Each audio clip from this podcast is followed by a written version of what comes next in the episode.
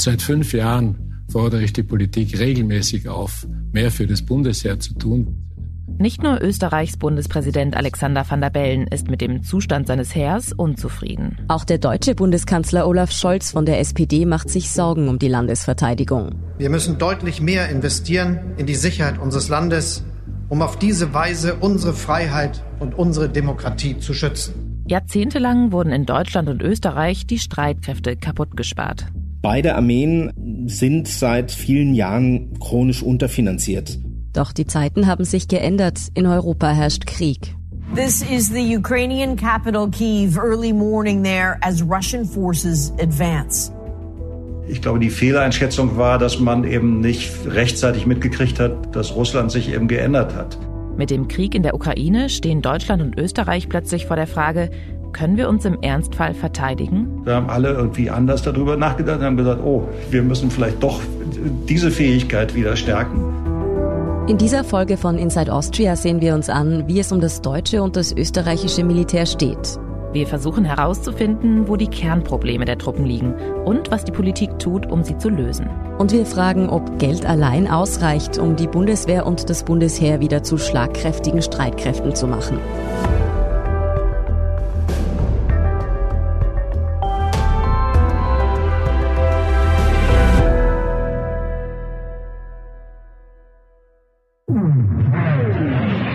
It was unprovoked.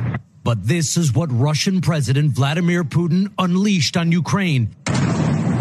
As the sun came up this morning. Seit heute früh greift Russland die Ukraine an. Es gibt Explosionen, tote, verletzte Menschen. Angriffe wurden aus Mariupol, vom Grenzgebiet im Osten und aus Kharkiv gemeldet. Seit dem 24. Februar 2022 ist die Welt nicht mehr, wie sie war. Der russische Präsident Wladimir Putin und seine Armee überfallen die Ukraine. Das hat man sich nicht vorstellen wollen, auch nicht vorstellen können, weil die Welt ist ja in Europa als sehr friedlich wahrgenommen worden. Das ist unser Kollege Konrad Seidel vom Standard. Er schreibt seit bald vier Jahrzehnten über österreichische Innenpolitik und Wehrpolitik. Wehrpolitik, Landesverteidigung. Noch vor einem halben Jahr wollten sich die wenigsten Menschen in Europa mit diesen Themen beschäftigen. Seit dem russischen Angriff auf die Ukraine ist das ganz anders. Ja, niemand mag sich gern einen Krieg vorstellen. Auch die Soldaten natürlich nicht. Aber man muss eben nach dem alten Grundsatz, si vis pacem parabellum, also wenn du den Frieden willst, dann bereite dich auf den Krieg vor. Nach diesem Grundsatz muss man Sicherheitspolitik betreiben. Das ist aber in vielen westlichen Ländern in den vergangenen Jahrzehnten nicht passiert, auch in Österreich und Deutschland nicht. Die Streitkräfte der beiden Länder, das österreichische Bundesheer und die deutsche Bundeswehr, sind in einem entsprechend schlechten Zustand. Doch bevor wir darauf näher eingehen, werfen wir einen Blick darauf, wie das Militär in den beiden Ländern organisiert ist. Bundeswehr und Bundesheer unterscheiden sich nämlich doch ziemlich deutlich. Also vor allem natürlich einmal durch die Größe. Logischerweise hat ein 80 Millionen Land eine größere Armee als ein 8 oder 9 Millionen Land. Das ist Martin Schiederer. Auch er schreibt im Standard über Innenpolitik und über das Bundesheer. Dass die deutsche Bundeswehr deutlich größer ist als das österreichische Bundesheer, überrascht an sich natürlich keinen. Immerhin ist das Land auch zehnmal so groß. Aber es geht über dieses Verhältnis hinaus. Da ist das Wehrbudget ganz interessant. In Österreich liegt es heuer bei 0,7 Prozent des BIP. In Deutschland ist es in den letzten 20 Jahren immer so zwischen 1,1 und 1,4 Prozent des BIP gelegen. Das heißt, in den besten Zeiten sozusagen war es auch verhältnismäßig doppelt so hoch wie in Österreich. Wenn wir uns die Zahl der Soldatinnen und Soldaten ansehen, dann stehen in Deutschland etwas mehr als 180.000 Männer und Frauen bereit. In Österreich sind es rund 14.500 Berufssoldatinnen und Soldaten. Plus. Ich war als erstes im Zimmer und die Leute sind dann nach der Reihe gekommen. Und wir haben uns gleich die Hand gegeben, alle, haben, haben uns ein bisschen austauscht, ja, woher kommst du, woher kommst du? Und da kommt man nachher ziemlich schnell ins Gespräch. Also Gesprächsstoff hat man eigentlich sofort. Der junge Mann, der hier in einem PR-Video des Bundesheers seine Ankunft in der Kaserne schildert, ist ein Grundwehrdiener. Wie er rücken jährlich tausende junge Männer ein, heuer etwa 16.500. In Österreich gibt es nämlich noch die Wehrpflicht. Und hier sind wir beim nächsten großen Unterschied. In Deutschland wurde die ja 2011 ausgesetzt. Deshalb noch einmal zur Erinnerung. Die Wehrpflicht bedeutet, dass jeder Mann in Österreich, wenn er volljährig wird, für sechs Monate zum Bundesheer muss. Oder als Alternative für neun Monate Zivildienst leisten.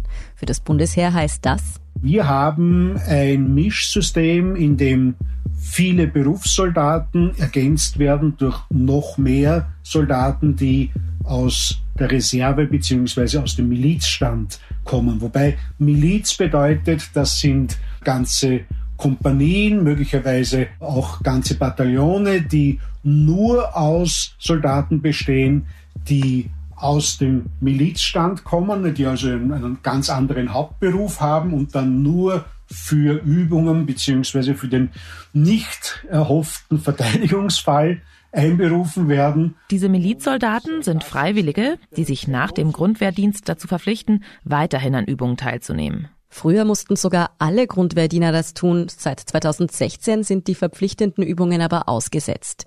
Wie viel diese Grundwehrdiener Österreich im Ernstfall in der Landesverteidigung also tatsächlich bringen würden, dazu kommen wir später. Einen weiteren zentralen Unterschied haben wir nämlich noch gar nicht erwähnt. Dass Österreich neutral ist und Deutschland eben nicht und dass deswegen die Bundeswehr eine Bündnisarmee ist, die nicht alleine funktionieren kann und auch so nicht angelegt ist, sondern immer mit Partnernationen zusammen nur operieren kann. Hier hören Sie unseren Kollegen Konstantin von Hammerstein. Ich bin seit 24 Jahren beim Spiegel und berichte seit sechs, sieben Jahren schwerpunktmäßig im Berliner Hauptstadtbüro über Sicherheits- und Verteidigungspolitik und beschäftige mich vor allen Dingen mit der Bundeswehr und mit der NATO.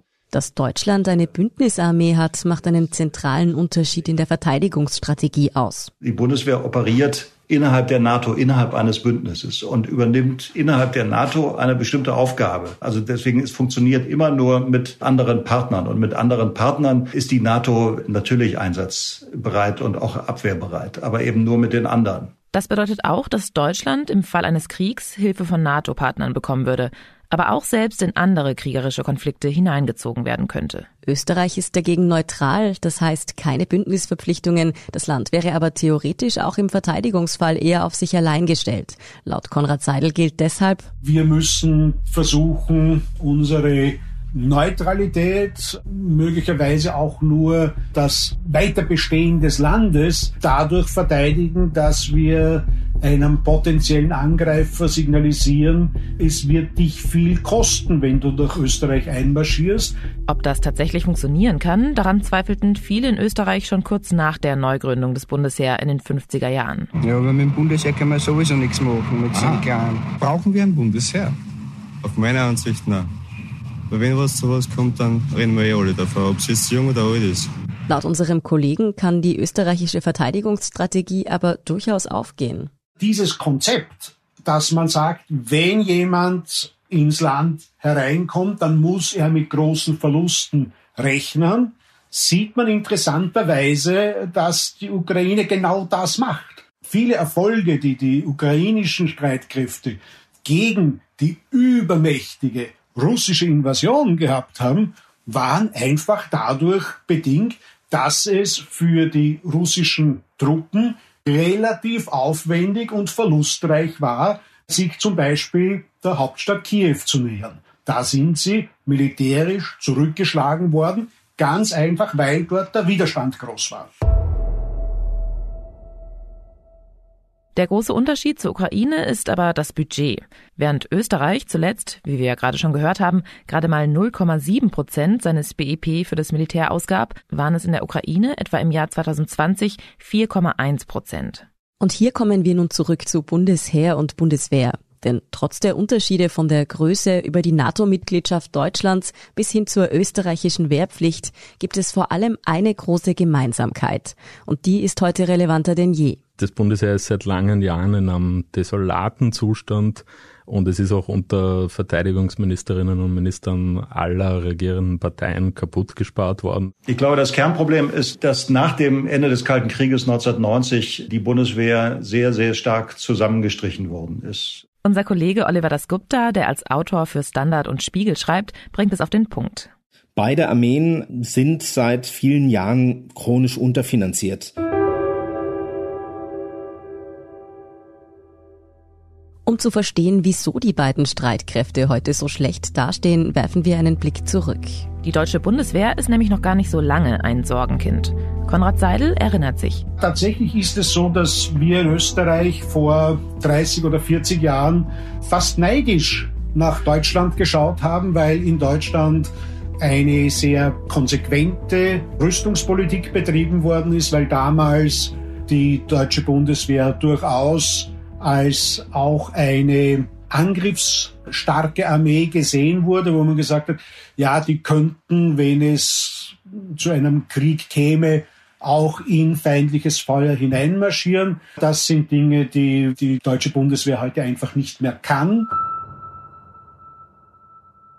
Der Abwärtstrend bei der Bundeswehr beginnt etwa im Jahr 1991. Die Sowjetunion zerfällt. Der damalige US-Präsident George Bush Sr. erklärt in seiner Weihnachtsansprache den Kalten Krieg für beendet. For over 40 years, the United States led the West in the struggle against communism and the threat it posed to our most precious values.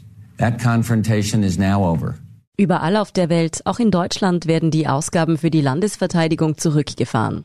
Die Anzahl der Bundeswehrsoldaten wurde verringert, viele Panzer wurden eingemottet und ähm, viele Standorte wurden geschlossen. Nur hat man es, glaube ich, mit der Friedensdividende, so wie das immer hieß, bisschen übertrieben. Häufig sind ja politische Prozesse dann so, dass sie erst in die richtige Richtung gehen und dann überschießen sie praktisch das Ziel. Und so war das, glaube ich, auch. Es ist eben zu viel am Ende gespart worden.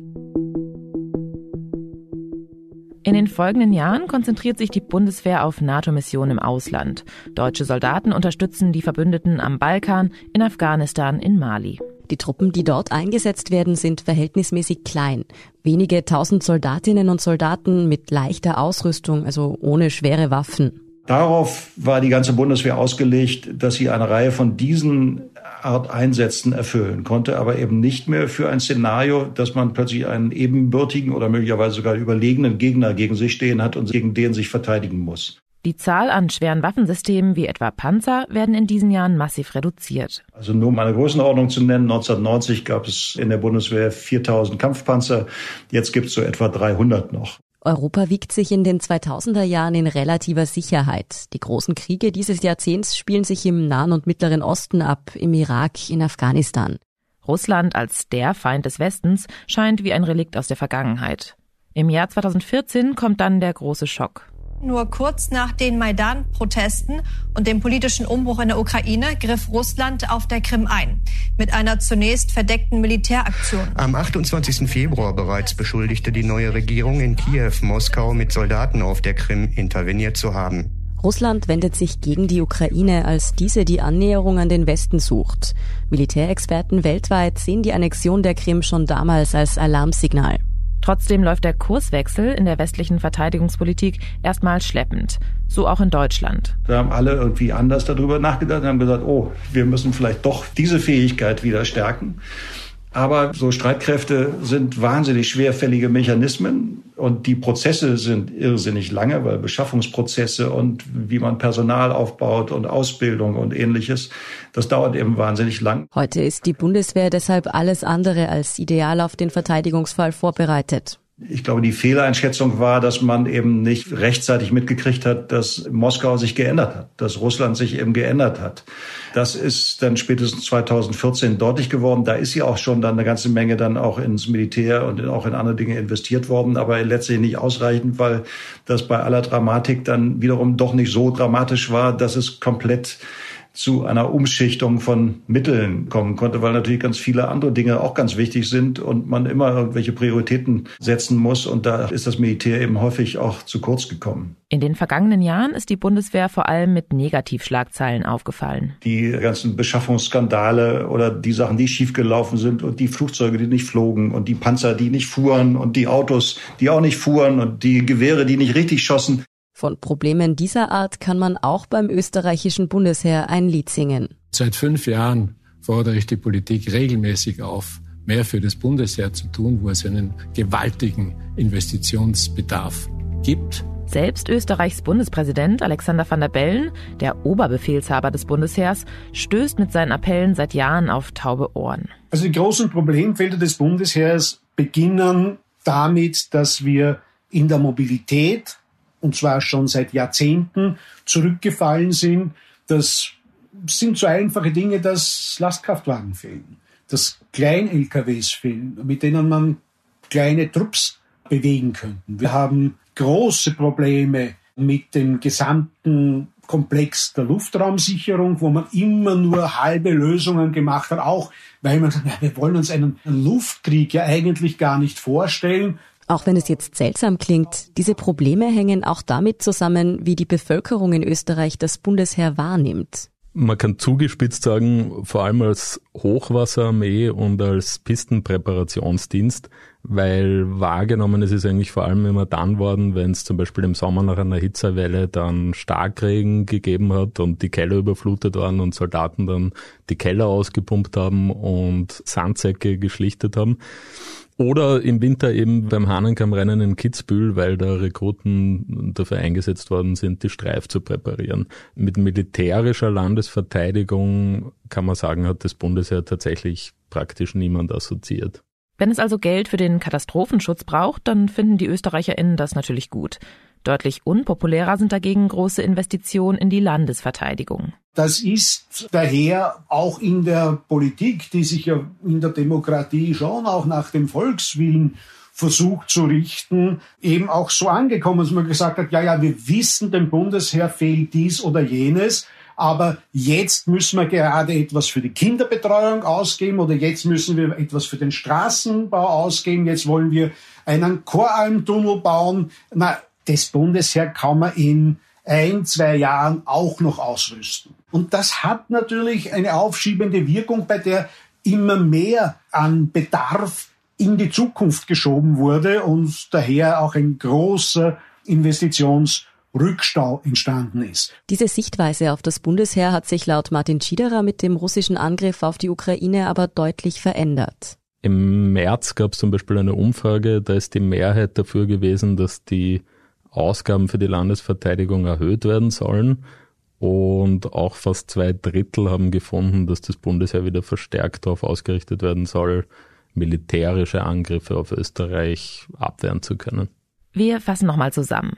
Während Deutschland mit den Sparmaßnahmen nach dem Ende des Kalten Kriegs über das Ziel hinausschießt, werden in Österreich überfällige Investitionen teilweise seit Jahrzehnten hinausgeschoben. Bei beiden Streitkräften ist seit Jahren klar, dass sie nicht für den Ernstfall gerüstet sind. Doch die verbreitete Annahme war, es wird schon nichts passieren, ein Krieg in Europa undenkbar. Das hat sich seit dem 24. Februar geändert. Jetzt ist durch den zweiten russischen Einmarsch in der Ukraine in gewisser Weise der Turbo eingeschaltet worden und jetzt muss alles irgendwie zack, zack gehen.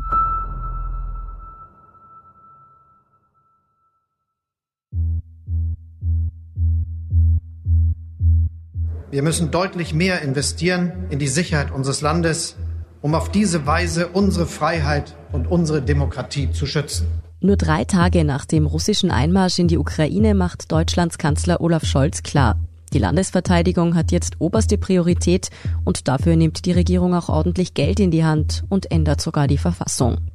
Die entscheidende Änderung ist eben, dass jetzt 100 Milliarden Euro innerhalb weniger Jahre in die Ertüchtigung der Bundeswehr fließen soll, und zwar im Wesentlichen in große Rüstungsprojekte, die man sich in den letzten Jahren nicht leisten konnte. Darunter fallen zum Beispiel neue Kampfflugzeuge. Und in einen Bereich soll besonders viel Geld aus dem Sondervermögen fließen. Das ist die Digitalisierung all unserer Verbindungen, sei es das, was wir heute mit Funkgeräten machen, Datenübertragung, kryptierte Datenübertragung, all diese Dinge, da sind wir deutlich hinter der Welle. Und das sagt der Generalinspekteur der Bundeswehr, Eberhard Zorn, also der oberste Soldat Deutschlands. Ein Fünftel des Sondervermögens, 20 Milliarden Euro, ist dafür eingeplant, die Bundeswehr hier wieder auf den Stand der Zeit zu bringen. Und ein weiterer Missstand soll ausgeräumt werden. Da geht es um die persönliche Ausrüstung der Soldatinnen und Soldaten. Alle Einheiten, die in den Einsatz gegangen sind, nach Mali zum Beispiel, mussten sich in der Regel immer ihre Ausrüstung bei anderen Einheiten zusammenleihen, weil es keine Vollausstattung wie früher gab, weil man das nicht für nötig hielt veraltete Kleidung, zu kleine Rucksäcke, in die die Ausrüstung nicht passt. Auch mit solchen Problemen sollen sich die Bundeswehrsoldaten also bald nicht mehr herumschlagen müssen. Von heute auf morgen werden die Nachrüstungen zwar nicht ankommen. Für Konstantin von Hammerstein ist das Sondervermögen dennoch ein Schritt in die richtige Richtung.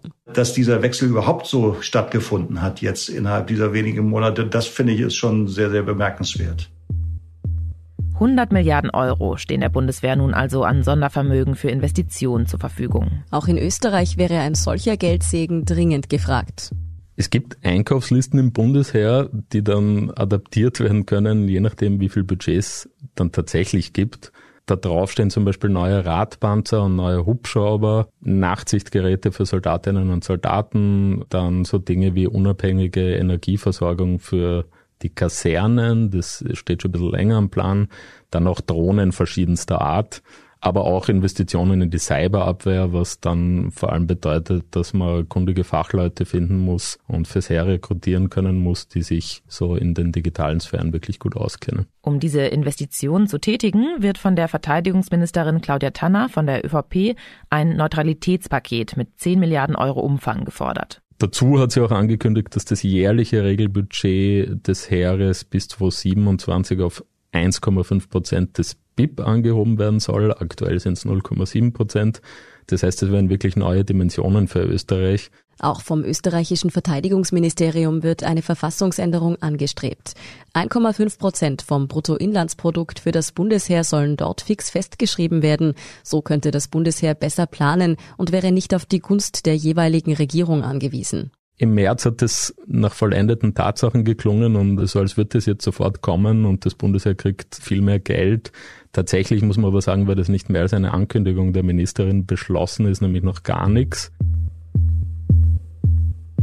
In Österreich hängt das Bundesheer also noch immer in der Luft. Es soll zwar mehr Geld geben, aber wie viel, wann und für wie lange, das ist alles noch unklar.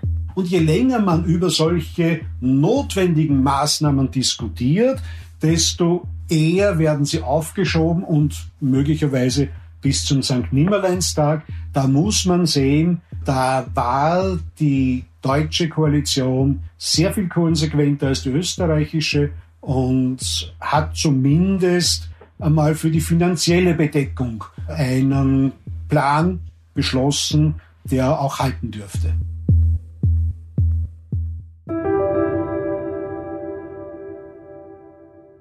Beim österreichischen Bundesheer schaut man derzeit wohl neidisch nach Deutschland.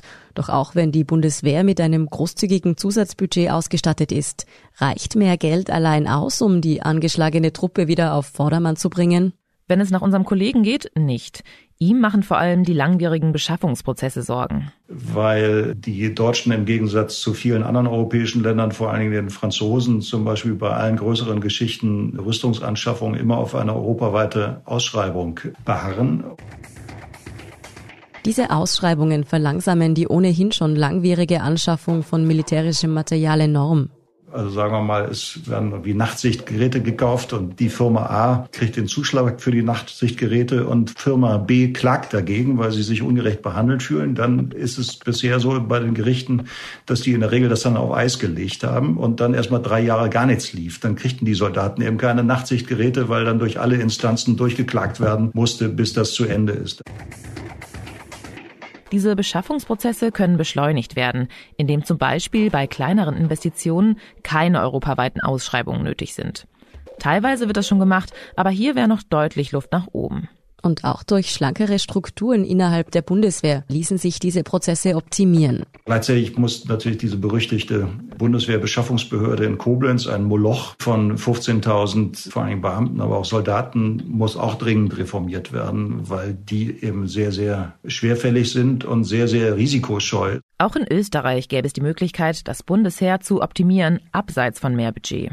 Konrad Seidel schlägt zum Beispiel vor, dass der Einsatz der Wehrpflichtigen bei sogenannten Assistenzeinsätzen überdacht wird. Da werden dann Soldaten als Hilfspolizisten an die Grenze geschickt, um zum Beispiel Migration zu regulieren, nicht zu bekämpfen, weil de facto nehmen diese Soldaten Leute, die illegal über die Grenze kommen, auf und führen sie in ein Erstaufnahmezentrum. Diese Assistenzeinsätze können so ziemlich alles sein. Am Montag besucht Verteidigungsministerin Claudia Tanner das Militärkommando Niederösterreich. Grund ist die Vorbereitung von rund 30 Soldatinnen und Soldaten, die ab Mitte September die niederösterreichischen Gesundheitsbehörden bei mobilen Covid-19-Teststationen unterstützen werden. Das Hahnenkammrennen unterstützen wir in erster Linie bei der Präparation für der Piste, also beim Vorbereiten für die Rennläufer, damit sie nachher dann äh, während der Rennveranstaltung gescheit fahren können. Für den Start und wohl auch die Organisatoren des Hahnenkammrennens dem berühmten Skirennen in Kitzbühel, ist das aufs erste praktisch, weil die jungen Männer vom Bundesheer günstig sind und verlässlich zur Verfügung stehen.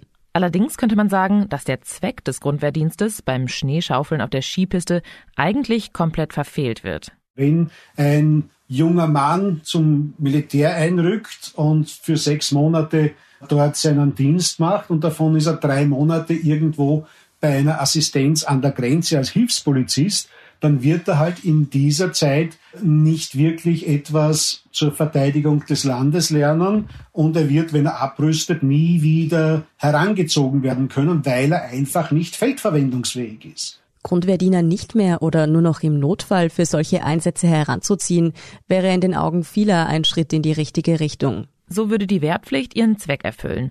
Und im Idealfall entscheiden sich dann auch noch möglichst viele Grundwehrdiener für eine Milizkarriere und bleiben dem Bundesheer so als Reserve erhalten. Ein echter Vorteil, denn in vielen europäischen Ländern haben die Armeen Probleme damit, genügend geeignete Soldaten und Soldatinnen anzuwerben. So auch in Deutschland. Die Bundeswehr hat Nachwuchssorgen. 2011 wurde bekanntlich die Wehrpflicht abgeschafft und aus der Truppe wurde eine Berufsarmee. Ja, und jetzt gibt es ein ernsthaftes Problem. Viele Stellen sind unbesetzt und es bewerben sich zu wenige Interessenten. Vor diesem Hintergrund poppen in Deutschland immer mal wieder Diskussionen über eine Wiedereinführung der Wehrpflicht auf. Auch jetzt nach Ausbruch des Krieges in der Ukraine gibt es Stimmen, die das fordern. Wäre es denn sinnvoll, wenn Deutschland zur Wehrpflicht zurückkehrt?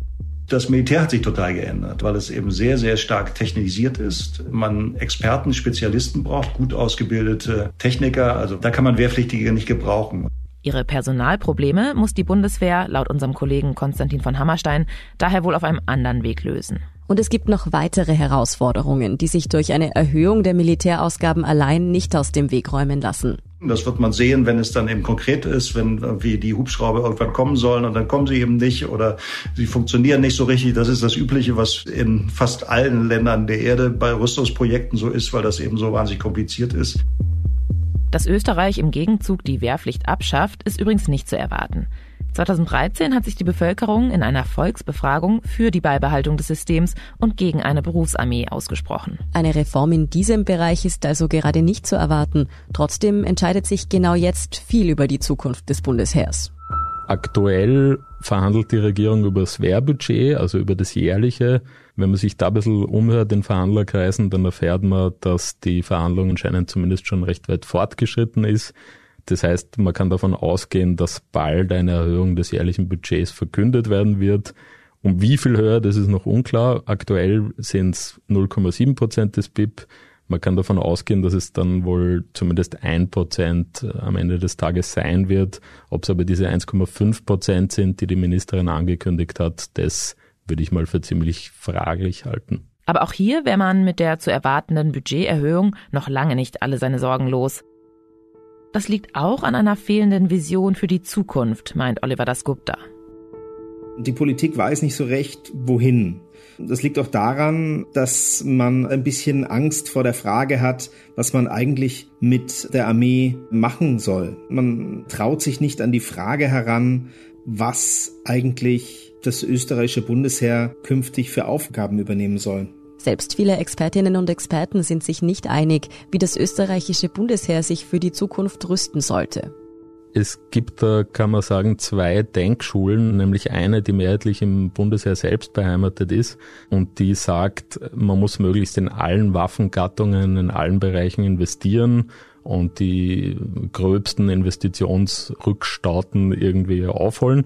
Und eine zweite Denkschule, die natürlich eher außerhalb des Bundesheers vertreten ist, die sagt, man soll sich eher darauf konzentrieren, einzelne Bereiche, nur einzelne Waffengattungen zu verstärken, in denen man in Österreich schon hohe Kompetenzen hat. Martin Schiederer verweist da auf andere Länder wie Slowenien. Dort wurde zum Beispiel die Luftwaffe komplett an Ungarn ausgelagert. Allerdings ist Slowenien auch NATO-Mitglied. Ob Österreich seine Neutralität aufgeben und auch NATO-Mitglied werden sollte, darüber haben wir ja schon in einer eigenen Folge von Inside Austria gesprochen. Unser Kollege findet, wir sollten zumindest darüber nachdenken. Es gibt also einen berühmten Satz von Wolfgang Schüssel, der da von den alten Schablonen gesprochen und hat gesagt, Lipizzaner, Mozartkugeln, Neutralität, die greifen in der komplexen Wirklichkeit des 21. Jahrhunderts nicht mehr. Ich würde sonst sicher vielen nicht zustimmen, was Wolfgang Schüssel so gesagt hat. In dem Fall glaube ich aber, dass er recht hat. Ich denke, beim Thema Neutralität ist heutzutage wirklich ziemlich viel an Folklore dabei. Konrad Seidel hält einen NATO-Beitritt Österreichs in näherer Zukunft dagegen für unrealistisch.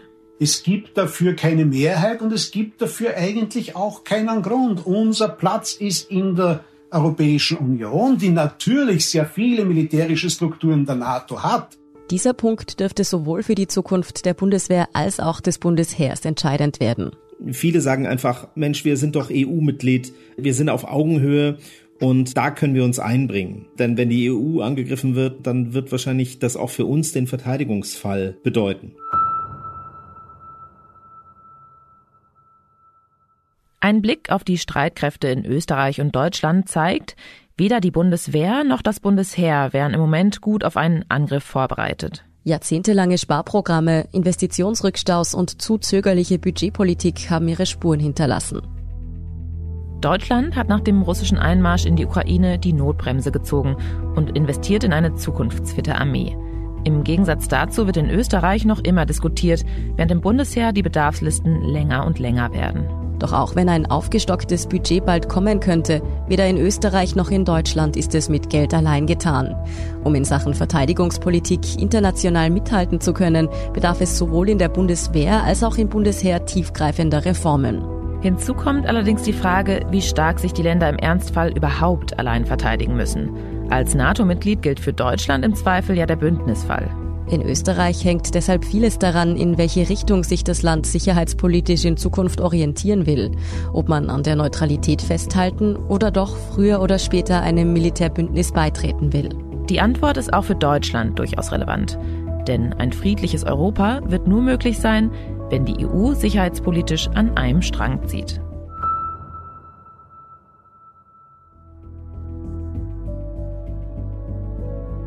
Inside Austria hören Sie auf allen gängigen Podcast-Plattformen, auf der Standard.at und auf spiegel.de. Wenn Ihnen unser Podcast gefällt, folgen Sie uns doch und lassen Sie uns ein paar Sterne da. Kritik, Feedback oder Vorschläge zum Podcast wie immer gern an insideaustria.spiegel.de oder an podcast.derstandard.at. Unsere journalistische Arbeit können Sie am besten mit einem Abonnement unterstützen. Und unsere Hörerinnen und Hörer können mit dem Rabattcode STANDARD drei Monate lang für 30 Euro das Angebot von Spiegel Plus testen und 50 Prozent sparen. Alle Infos dazu finden Sie auf spiegel.de slash der Standard. Alle Links und Infos stehen wie immer auch in den Shownotes zu dieser Folge. Danke fürs Zuhören und allen, die auch hinter den Kulissen an diesem Podcast mitwirken. Das waren diesmal vor allem Frau Böger und Christoph Grubitz. Ich bin Lucia Heisterkamp. Ich bin Antonia Raut. Wir sagen Tschüss und Baba.